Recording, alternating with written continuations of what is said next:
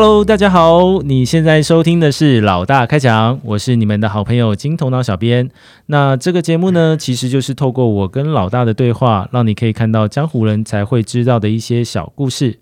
老大过去呢，曾经在道上打滚，也历经了道上的风风雨雨后，现在已经金盆洗手，并且转型成为一位很成功的生意人。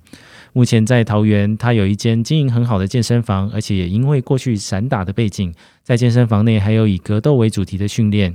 这些其实都是桃园少有的完整训练课程。那老大现在其实就坐在我的对面，我让老大自我介绍一下。Hello，大家好，我是元素格斗健身会馆老板，我是志成，你们也可以叫我老大，老大是我的绰号。嗨，老大，哎，其实 其实我我跟老大认识的过程其实蛮有趣的，就是当我认识他的第一印象啊，我看到他满身刺青，我当时其实很害怕，我如果讲错话会怎么样？那老大其实。有人会常常会有人看到你的刺青，就会有这样的想法吗？当然啦，因为台湾的社会是比较刻板的啊，所以啊比较传统啊，看到我满身刺青，他们觉得啊这是牌镜，今天可能我我去投啊，是这是在道上混这样子啊，可实际上是那是可能是以前，现在是没有啊。嗯嗯嗯，对，其实老大，你如果好好跟他熟悉之后，你会发现他只是看起来很凶狠而已，但实际上他其实是非常非常友善的一个人。对啊，那老大，那这个绰号，你你这个老大绰号是为什么而来啊？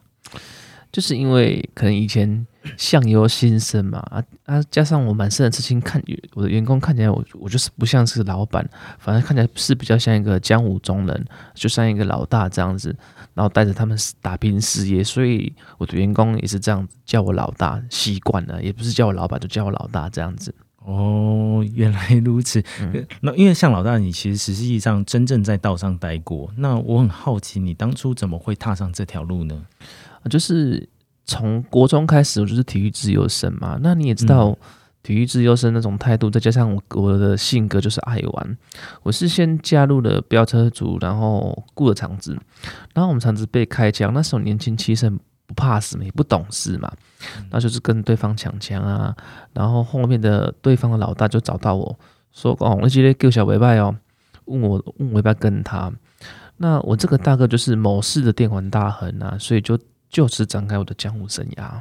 所以这是你当初入道的原因之一。对对对对，嗯，那所以在当时那个老大把你收到门下之后，你实际上看到的黑道，因为过去你是飙车族嘛，你先当做飙车族，然后之后才进到黑道。那进到道上之后，真实的情况如你想象中的一样吗？嗯，不一样了。台湾台湾的黑道其实不是。像电影这样子哈，可能就是不用做事情啊，然后穿的帅帅的啊，每天纸醉金迷，身边很多莺莺燕。其实真实的情况就是 蛮利益的，就是前面握握手，后面下毒手。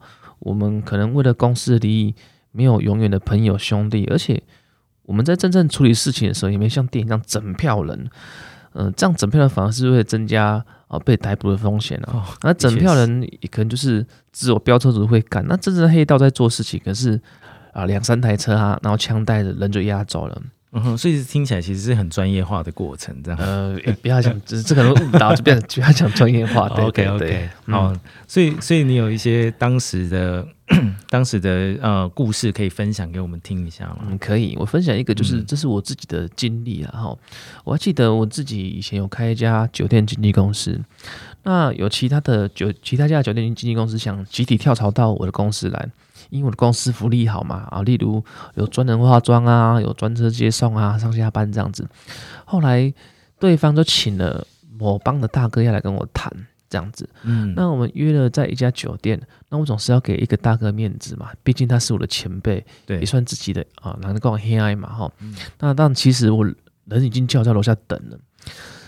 等我们下楼之后呢，我们就把对方逼包包的打得跟猪头一样。可是白痴知道也是我干的嘛。对对啊。对啊，那事隔一一个多月了啦。好，那我记得那时候我喝好像喝酒喝到早上六点多，那开着我的宾士要回回家的时候，然后到路上，然后去 seven 买一包烟，啊，突然就冲出六个人，一个拿枪抵着我，然后其他是用束带啊，吼把我手脚绑起来，跟绑住一样，啊，把我把我带到他们的公司，然后就是。一阵毒打乱砍，嗯，那等等我知道是全身上血流不止的时候，可是我我不记得，我记得那时候我是不会痛的啦，天哪，我是不会痛的。嗯嗯然后就真的出现，真的有、哦，就是人生跑马灯，然后就是一幕幕啊出现在我眼前，然后就一片白。那等我醒来的时候，已经是十天后了。嗯那我醒来的时候，我桌上就开始围了一群人，那都是跟着我的年轻人，他们都说、啊、是谁谁谁谁干的啊？哦，他说他们要逃啊。我思考了一下，我就把我的亲戚、我的心腹叫过来，我问他说：“你今天敢给他死吗？”我年轻人没有讲话。嗯我说如果不敢那就算了，如果你不敢就算了啦，因为一人一次就算了。如果今天你去讨了，嗯没有把对方打死，嗯他又来讨，那受苦也是我，又不是你不是你们嘛？因为他怎么会抓头，不会抓你们嘛？哦对，你真的决心想跟他们一决死战，那你就去把它弹掉。好，该给你的安家费啊什么，我都会给你。嗯那但你真的敢吗？你思考一下。嗯我年轻那时候回答我说：“我我真的没开过枪。”我说：“那、就是不敢哦。等我、嗯那就是等我伤好痊愈的时候，再约对方谈。嗯那等我伤好时候，我就约他们，就是对方经纪公司出来谈嘛。对，然后就已经化干戈为玉帛了。有时候我们谈起以前这个事情，我跟到我我跟他到现在是会笑笑的，因为现在他做他的事情，我做我的事情嘛，那我们还是一个朋友，嗯就是一个点头之交，可是还是会联络一下子啊。那就是我们讲的哦，不打不相识嘛。好，那我也当然希望说他在呃这一块能做的风生水起、顺风顺水。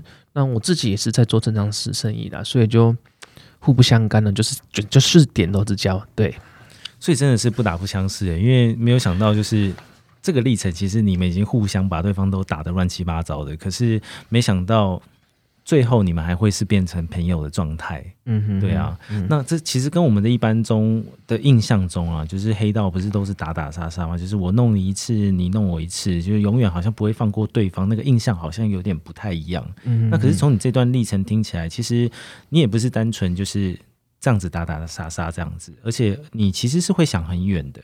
对感觉这是好像是你当时跟随老大把你教育的很好，所以我蛮好奇当时老大是怎么教育你。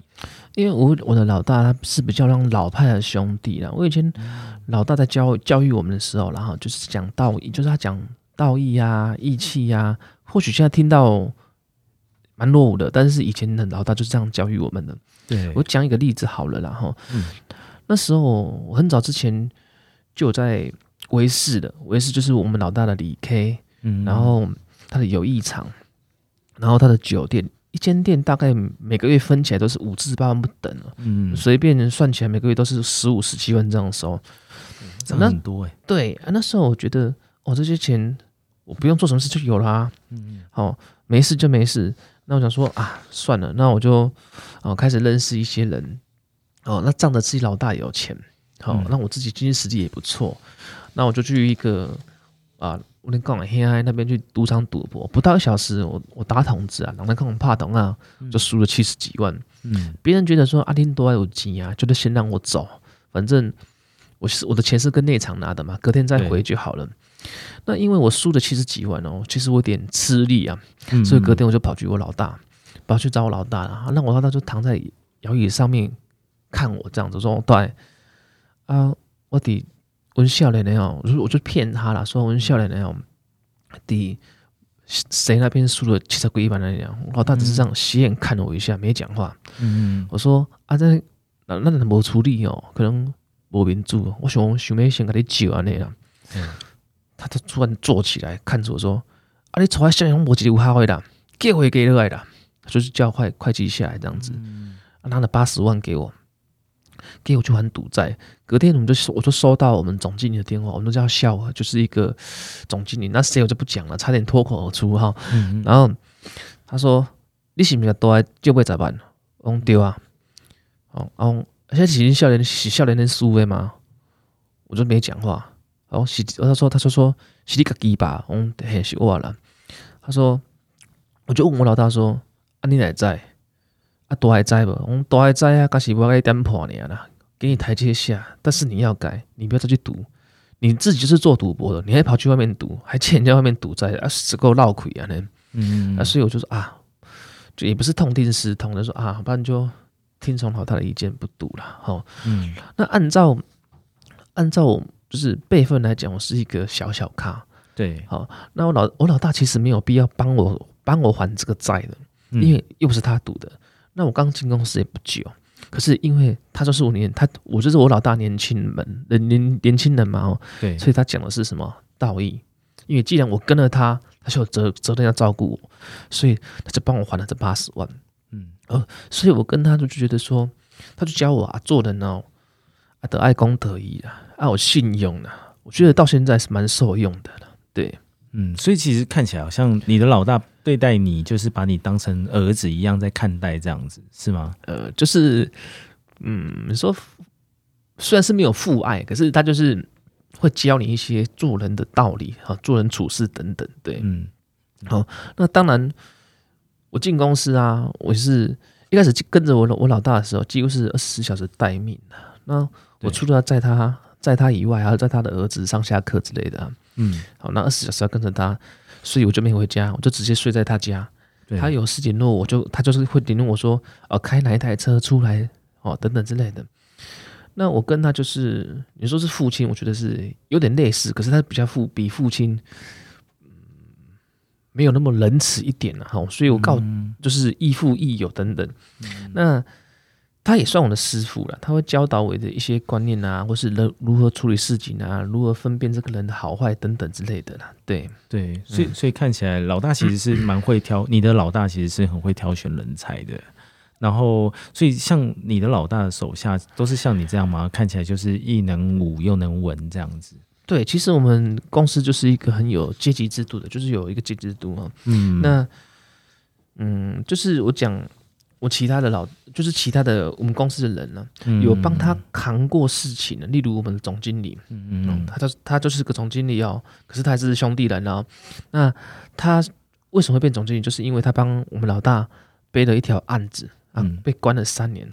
他出来以后，那我们老大就说啊，结果这种这种江湖事啊，就不要碰了，你就好好去接你的友谊场。对，那江湖事啊，这种押题书呢，都交给我来管，就这样子，嗯就专心经营友谊场。如果有问遇到什么问题，再叫我去处理，这样就是遇到那种押题书，他们就会叫我去处理。那基本上我们总经理关回来以后，我们老大就叫他不要碰这些事情了。对，所以看起来好像其实公司里面的分工是非常细腻的这样子。是啊，对。嗯，所以所以听起来你其实就是像是文将这样子的概念吗？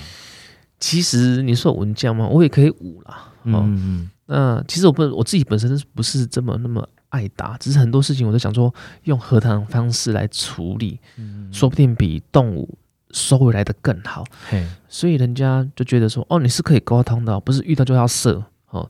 那这样，我说遇到这样的事，我就觉得你的朋友则越来越少了哈，因为你每天射，你不给人家机会嘛。对这就是我在讲的哦，今日留一线啊，日日都好相见的道理是一样嘛。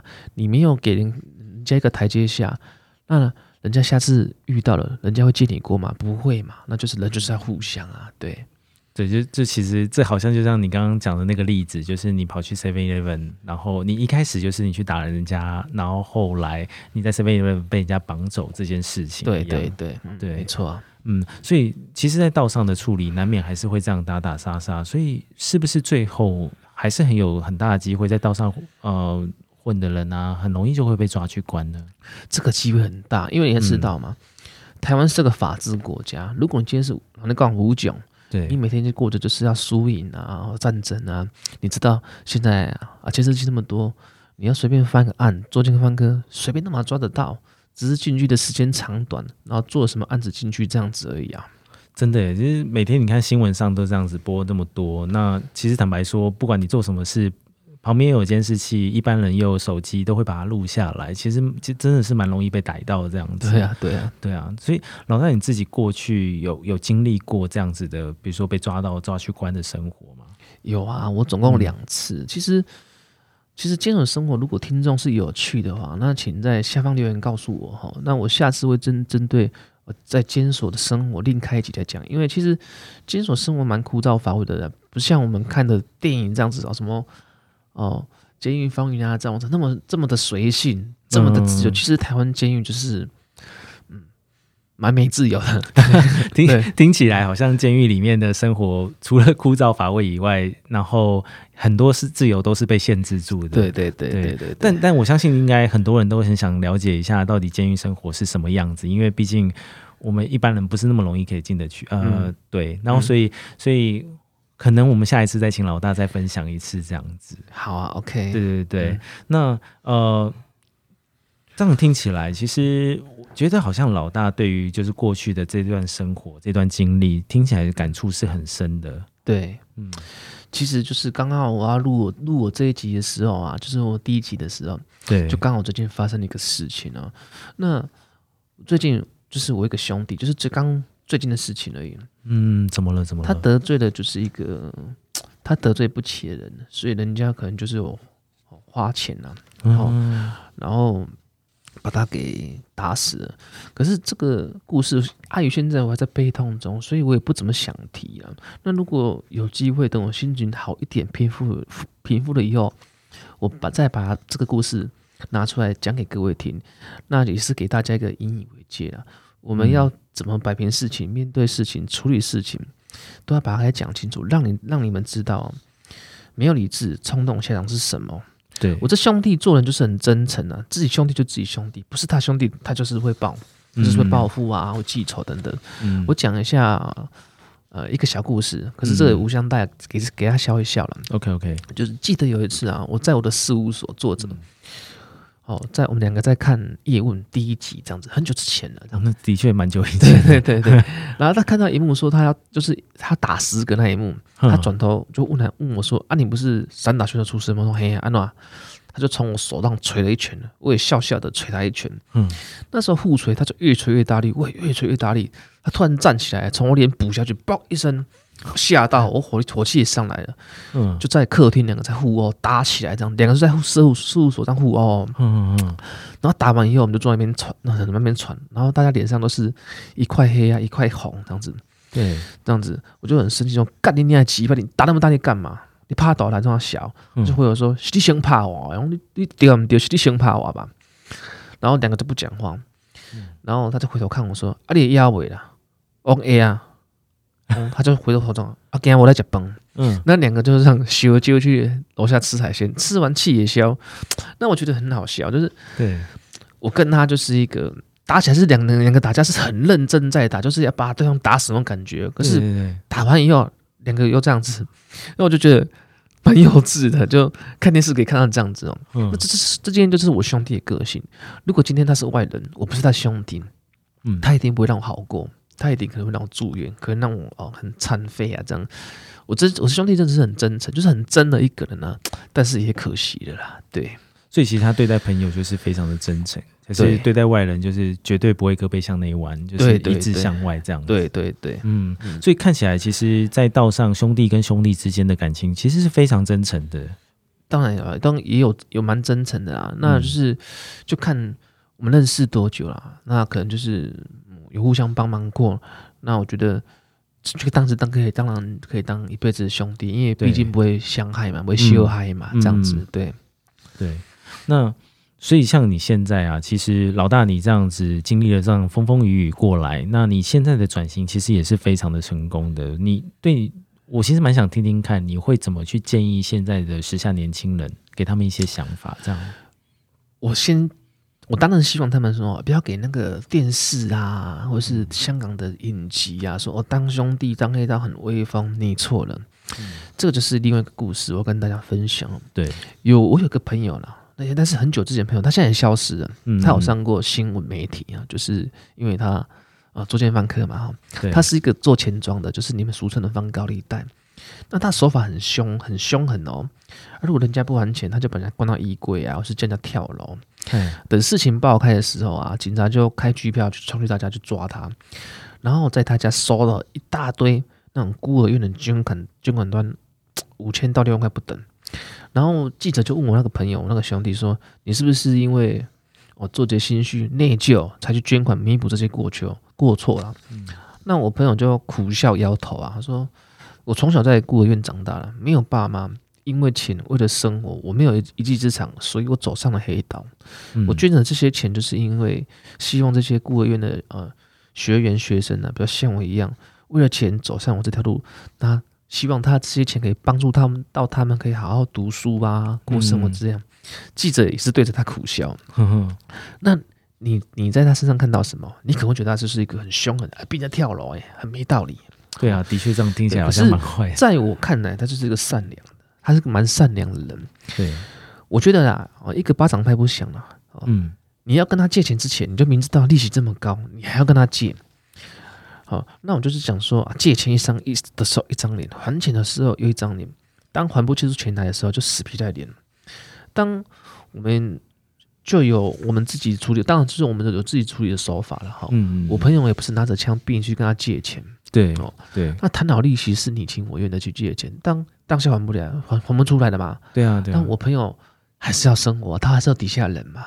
当下只好去用这些比较呃不合的不合法的手段啊，去胁迫你，嗯去逼迫你把钱还出来。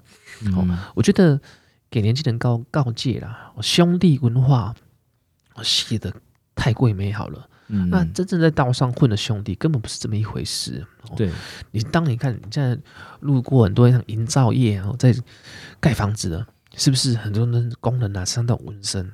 他们很辛苦在工作，不是他们不想再去混，而是想踏实些，因为可能有家庭嘛，哦，嗯需要赚钱养家嘛。好，我也觉得说，台湾电影啊，把兄弟文化写的太美好了。对，哦，醉生梦死啊，不用做事，大笔的金钱就一直来，那全台湾就就当兄弟就好啦。好、嗯那我们可以觉得说，一般年轻人对哦，要好好工作，可能过个好好读书工作，可能过个十年八年，那我觉得身上一定是比嗯你刚开始想混那道的钱还多了哈。哦嗯。那我看过好几个，就是刚出来混的，嗯嗯，好，那他就是连摩托车贷款都付不起来了，好就付不出来，就是因为严重，因为老大不给钱嘛，所以你要、那时候你要跟老大其实要跟对人了哦。对，那你现在要要这样要地位很高的，要赚很多钱，其实是有的。好，那就是要像温多还那种阶级的，好，他可能就是身价已经好几亿那种，才有办法说是我们想象中那种黑道这么美好，这么生活。就像我老大，他车库一开起来，里面的十几台车全部都是宾士、B N W、保时捷，然后就会讲啊，给他亏得去带，会交代我。嗯那你我当然会羡慕这种生活啊，可是其实我也没他那种本事啊，什么本事？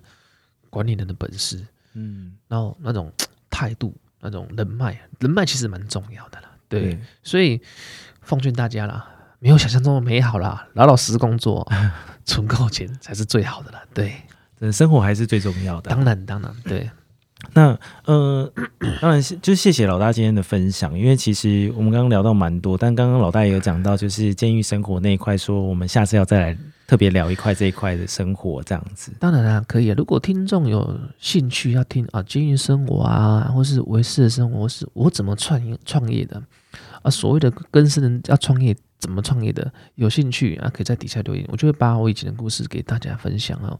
那或我现在也对时事啊，哦，其实这是蛮关心，就是现在的政治啊，时事，其实我一直蛮关心，因为像嗯我做我开始做生意以后啊，就会跟着时事变动，会影响到我们做生意的方式。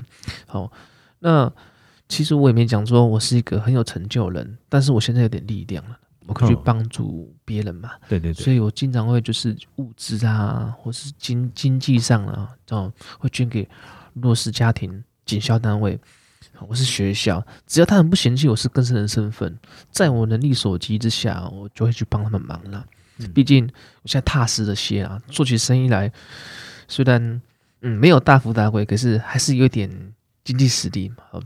那我现在开始慢慢回馈回馈起来，回馈给社会这样子。对，所以的确啊，取之于社会，用之于社会。对对对那 其实听起来就好像真正走上黑道这条路，其实终究还是因为情势所逼啊，因为生活的压力啊这些。其实呃被情势所逼，大部分是的、可能就是我们可能国中、高中啊啊不好好读书，嗯那爱玩就会走上比较偏的偏的路了。哦，那再分享一个小小故事，好，这是最近发生在我的身上事情哦。当初我朋友啊，为了一百五十万，他去国外走私的毒品。对，好，那时候他要结婚，所以而加上他道上比较没有名气的，那所以他在在国外想说，搬去走私毒品好了，因为他走私回来就一百五十万，所以他当时是生活上有遭遇到一些困难吗？还是这我就不清楚了。然后、嗯那他一去去到当地，把毒品都用好，我们就就是我们讲的骨科碱。嗯好，然后他就被判了十年，关了八年回来。那时候我跟我另外一个朋友去看他，对我那个朋友他也是游上岸的呢，他是在在走正途，现在走的是顺风顺水，也是蛮厉害的。人家房子买两栋了，好，嗯然后我就笑笑的问他说：“啊，你这次回来有什么打算？”他就很苦，他也是苦笑。我跟我另外一个朋友说：“啊，伯利才这英文老师啊，嗯因为你关了那么久，你跟这这些狱友们还是要交流。所以他当时在英语系国家这样子，对对，他在他他不是我们讲的啊，在东南亚，他是在英语系国家，就是欧美国家。嗯，好我说你当初为了一百五十万值得吗？对，有我到啦，啊，除了爱用钱呀。我说一百五十万其实不难赚，只要认真工作，一两个月就有了。对，他他就他就笑笑跟我说啊，咩啦，咩不讲啦。啊，我说啊，这次你出来以后要好好思考你自己，人生都快四十，还要继续混呢、混吗？他说没有了啦，兄弟这条路走过就好了啦，就当一个回忆，一个经验。啊，他现在可能自有他打算的要做事情，可能家长买一块地给他，嗯他想说从房地产重新做起。嗯嗯好我说那你还要跟以前的兄弟联系吗？他说像你们这些好朋友好兄弟啊，有开始在走正途的、啊，回馈社会，但是可以联络啊。嗯嗯好那我也是，他也是希望说未来有有什么哦可以教他的，如果如果可以从一个呃道上兄弟慢慢创业成功这样子，在他眼里我可能是个成功人士啦哈。可是嗯。当我我在刚创业的苦哦，他不知道嗯。那部分我怎么创业，怎么成从一个更生人哦出来。事实上是没多少钱，然后最我其实我做过，我我刚关出来的时候，我做过正常工作，对，那就是因为那时候刚刚关出来嘛，脾气也没有改嘛，嗯。好，那就是因为呃某个经理很年轻，他骂了我一句“干你娘嘞嗯”，我就揍他，揍了他，然后我就被公司开除，然后我说带带着身上仅存的五万块上来北部，然后开启那时候不叫健身房，叫叫很小很小的健身教室。嗯，那这个下次因为时间有限嘛，哈，对，所以就下次我再跟各位听众分享我创业过程。好啊，其实我也蛮想听听看老大分享，就是你的创业过程。好，对，因为听起来你的创业过程应该是一个非非常精彩的一一段故事啊。血泪史啊，是是个血泪史啊，对，蛮累对啊的，对对的，确是如此。好，那我们今天的节目大概就到这边。那如果各位听众对于监狱生活啊，或者是道上的一些生活细节很好奇的话，你可以锁定我们的频道。那我们未来会分享，就是透过老大把这些故事讲给我们听。那也感谢你今天收听这一集的节目。那这次是老大开讲的第一次录音，还有很多可以进步的地方，所以我们也想听到你的想法。我们希望每一集都可以有一些进步，让这个节目更加完整。所以，呃，也就再麻烦老大未来再分享多一些就是道上的小故事给我们听喽。当然了，就是哎，可能就说有其他事情想问我的，那只要我们在我们底下留言，那我是有问必答了。只要我知道的事情，我都会回答你们啊。不不不不只是说你要啊都要问黑道的事情啊，讲我的事情啊，你可以问一些其他的事情，问我什么事啊，那我都会回回答。嗯只要不要有太过隐私的事情，我基本上都会回答你们。，OK 啊，好啊好好，那就谢谢老大，那我们下一次再见。好，谢谢拜拜。OK，好，拜拜。